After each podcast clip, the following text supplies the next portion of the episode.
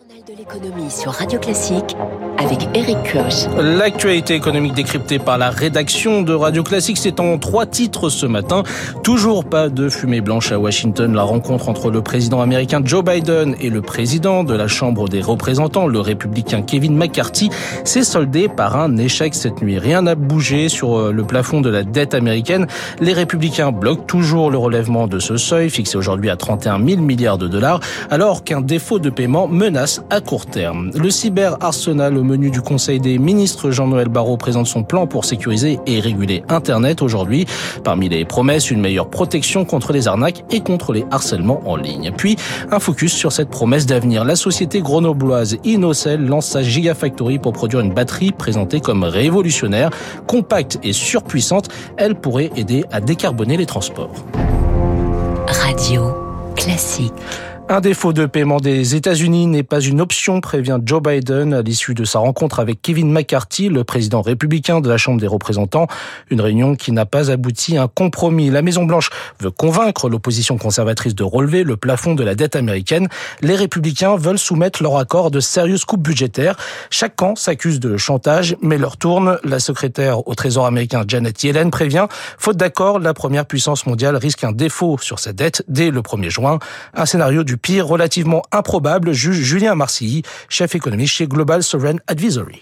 Si jamais il n'y avait pas d'accord, évidemment, ça créerait davantage de volatilité sur les marchés financiers.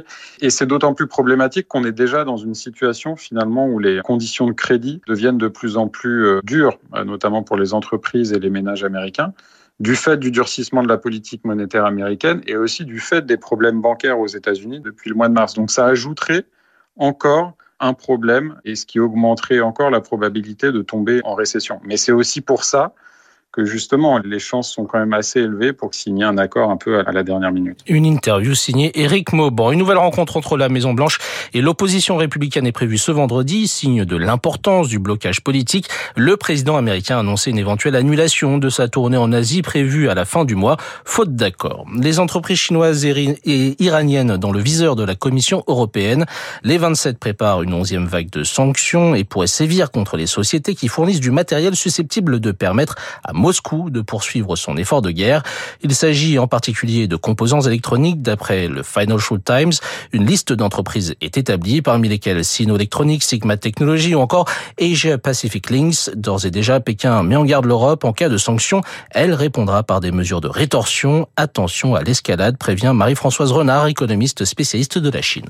C'est un discours euh, traditionnel. Hein. Quand on menace un pays de sanctions, il répond que lui aussi va se défendre. Cela, évidemment, peut pénaliser les, entreprises euh, chinoises, mais surtout, le risque de ces mesures, c'est qu'on ait une sorte de surenchère et que la Chine essaye de frapper là où ça fait mal. Et donc, euh, il est fort probable que l'Union européenne, d'abord, essaye de vérifier ce qu'il en est vraiment de ces entreprises et ensuite réfléchisse aux meilleures mesures à prendre pour essayer, d'une part, d'avoir de l'efficacité et d'autre part de ne pas entraîner des effets secondaires ou des effets annexes qui pourraient être dommageables. Marie-Françoise Renard, économiste de la Chine au micro radio classique de Julie Drouin. Les eurodéputés qui devraient dès demain adopter l'Artificial Intelligence Act, un règlement européen sur l'intelligence artificielle. Objectif, permettre le développement de la technologie tout en garantissant la sécurité et les droits des utilisateurs. En cas d'adoption, il s'agirait du premier texte au monde de ce genre. Et un coup d'œil sur les marchés financiers à Tokyo le Nikkei est en ce moment en baisse, moins 0,47% à 29 104 points. L'euro est à 1,0975. Le baril de Brent est légèrement en recul de 0,57% à 76,84 Mieux sécuriser et réguler Internet, c'est aussi l'objet du projet de loi présenté aujourd'hui en Conseil des ministres par Jean-Noël Barrot. Le ministre délégué au numérique veut mieux lutter contre les arnaques, les sites pornographiques, mais aussi le harcèlement en ligne. Sévir, les auteurs de cyberharcèlement pourraient être bannis des réseaux de six mois à un an, mais dans les faits, cela va être difficile à appliquer à Nahuo.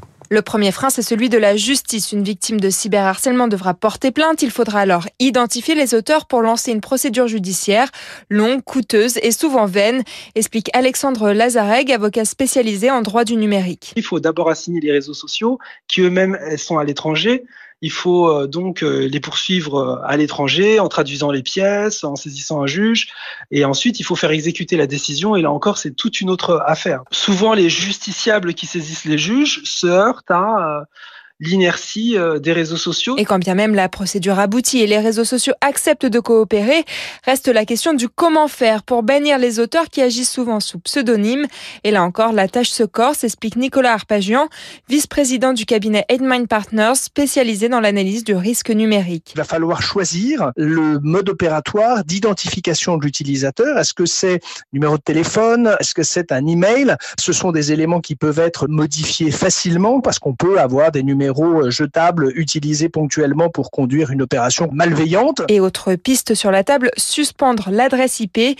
Mais la nouveau bémol, cela pourrait handicaper tout un foyer et pas seulement l'individu responsable. Et puis cette question, faut-il restreindre le bonus écologique aux seules voitures européennes? Au premier trimestre, le modèle Y de Tesla était la voiture électrique la plus vendue en France, boostée par les aides à l'achat proposées par le gouvernement. D'ailleurs, le groupe d'Elon Musk a baissé ses prix afin de continuer à grignoter des parts. Faut-il y voir une menace pour les constructeurs européens? Fléché vers le Made in Europe, c'est le souhait d'Éric Champarneau, associé chez Seaway, spécialiste du secteur automobile.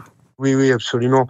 En Chine, on ne peut pas vendre une voiture si elle n'a pas été produite localement, hein, en joint venture avec un constructeur chinois par ailleurs. Aux États-Unis, euh, l'IRA, euh, l'Inflation Reduction Act, impose également qu'une bonne part de la voiture soit produite sur le sol américain pour pouvoir profiter des primes. Ce serait très naïf, excessivement naïf de la part de l'Europe de ne pas réagir et de ne pas demander à son tour que les bonus, que les aides soient conditionnés à une production locale. Ce qu'il faut bien noter hein, et accepter comme idée, c'est que ce faisant, en rapatriant des capacités de production, en relançant une production locale de batteries notamment, ben, on va faire augmenter les prix parce que on est un peu moins compétitif, parce que les volumes vont pas être là avant un moment. Donc voilà, c'est un peu le paradoxe. La souveraineté industrielle peut avoir des conséquences inflationnistes. Mobilité verte toujours et cette batterie révolutionnaire, une pile à combustible hydrogène à très forte puissance. C'est la promesse de la start-up grenobloise Innocell. La société annonce aujourd'hui l'ouverture de sa Gigafactory à Belfort pour produire ce concentré de technologie 50 cm sur 50, une batterie qui fonctionne seulement grâce à l'hydrogène et l'air et ne rejette que de l'eau. Pour en parler ce matin, Christelle Verquin, déléguée générale de France Hydrogène. Bonjour. Bonjour. À quel usage est destinée une telle batterie? Alors, la pile à combustible, elle peut servir à plusieurs choses. Disons, euh, une voiture, euh, un véhicule utilitaire, un poids lourd, euh, des bus, des camions, même des trains cette pile à combustible, elle va permettre de fonctionner avec euh, autant d'autonomie en quelque sorte que euh, pour la voiture un, diesel, une recharge très rapide en moins de 5 minutes. Hein. La pile à combustible, elle permet également d'alimenter euh, des sites isolés qui sont non connectés au réseau ou de l'utiliser comme backup électrogène de secours ou dans des data centers. mais, mais pour quel impact écologique, Christelle Verquin? Eh bien, euh, ça sert la transition énergétique, en particulier si on vient au secteur des transports, ça aide à décarboner le transport parce que, comme euh, on l'a dit, ça ne rejette que de l'eau. Donc, ça ne rejette ni gaz à effet de serre, ni particules fines au niveau du pot d'échappement. Du coup, si on pense à décarboner les transports et qu'on pense notamment à l'électrification hein, pour avoir zéro émission, à l'échappement, eh bien, euh, il y a euh, la solution euh, électrique à batterie et la solution électrique à hydrogène. Voilà, donc ça nous permet d'aller vers un mix énergétique plus décarboné et ça permet de sortir des énergies fossiles, puisque n'oublions pas que le, problème écologique, c'est l'énergie fossile. Voilà, donc l'hydrogène, c'est une partie de la transition. Et est-ce que cela peut permettre de booster justement le, secteur de l'hydrogène qui reste encore aujourd'hui assez balbutiement? C'est vrai que euh, la filière à hydrogène, c'est euh, une filière euh, jeune hein, qui est en, plein décollage, en pleine structuration. Donc aujourd'hui, effectivement, on a beaucoup de technologies. On a parlé des piles à combustible, mais il y a aussi les électrolyseurs qui permettent de fabriquer de l'hydrogène à partir d'électricité.